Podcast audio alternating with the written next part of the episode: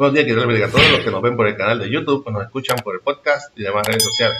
Soy su hermano en Cristo, pero ya, ya la siervo de Dios por su gracia, y pertenezco a la Iglesia Pentecostal Aposento de Restauración Santidad y Amor Inc., que dirige y pastorea nuestra hermana pastora Maribel Núñez Molina.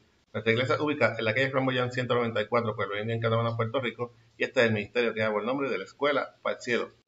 Estaremos utilizando aplicación Holy Bible que pueden conseguir libre de costo tanto en la plataforma Android como en App Store. El versículo del día se encuentra en Salmo 27.1. Salmo 27.1. Esta es la versión Reina Valera 1960 y dice así. La palabra de Dios se lee en nombre del Padre, del Hijo y del Espíritu Santo. Amén. Jehová es mi luz y mi salvación. ¿De quién temeré? Jehová es la fortaleza de mi vida. ¿De quién he de atemorizarme? Repetimos, Jehová es mi luz y mi salvación. ¿De quién temeré? Jehová es la fortaleza de mi vida. ¿De quién he de atemorizarme?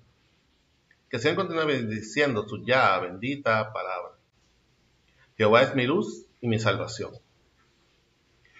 Esa es la conclusión a la que hemos enfrentado, de la que hemos, de los que hemos enfrentado pruebas, los que hemos tenido que lidiar con adversarios que nos creen su enemigo, los que a nuestros oídos han llegado rumores, calumnias sobre nuestra persona es la conclusión de los que hemos sido testigos de cómo Jehová nos ha guardado y librado hasta de la muerte en quebrantos de salud, de accidentes y desastres naturales donde otros, por la voluntad de Dios, no han sobrevivido.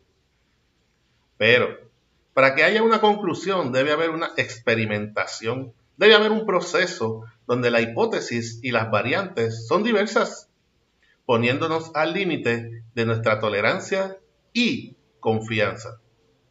Dice la palabra de Dios en primera de Pedro 1:7 que nuestra fe será probada como el oro y sometidos en fuego, por lo que no basta con darnos golpes de pecho diciendo que creemos en Dios, sino que el mismo Dios, con su autoridad en Él, sobre nosotros, probará nuestra fe y confianza en Él para su gloria y confirmar nuestro crecimiento espiritual. Pueblo de Dios, no rechacemos ni menospreciemos las pruebas de nuestro Creador. Mejor gocémonos en ellas, aceptando a través de ellas que el ojo de Jehová está sobre nosotros. Gocémonos, pues estamos siendo evaluados por Jehová, el Rey de Gloria, para demostrar que estamos aptos y aprobados para subir otro nivel en el galardón concedido por Dios. Amén. Espero que esta corta exhortación sirva de reflexión y fortaleza a tu vida en esta mañana, que el Señor. Para oración pueden enviar mensaje a nuestro correo electrónico ministerio de la escuela para el cielo arroba gmail.com.